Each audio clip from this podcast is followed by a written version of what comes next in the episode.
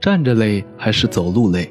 很多人都觉得，尽管站着不用动，但是感觉上要比走路还累。这是为什么呢？其实原因很简单。当人们站着的时候，双腿一直在承受整个身体的重量，两条腿都得不到放松，所以时间久了就会感觉两条腿都很累。而当人们走路的时候，双腿是交替用力的，通常是一条腿承重，另一条腿正在放松，所以走起来比一直站着不动要舒服得多。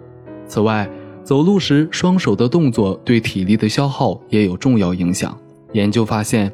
与双手正常晃动相比，脚动手不动会使身体多燃烧百分之十二的能量；手脚移动方向相同，会多消耗百分之二十六的能量。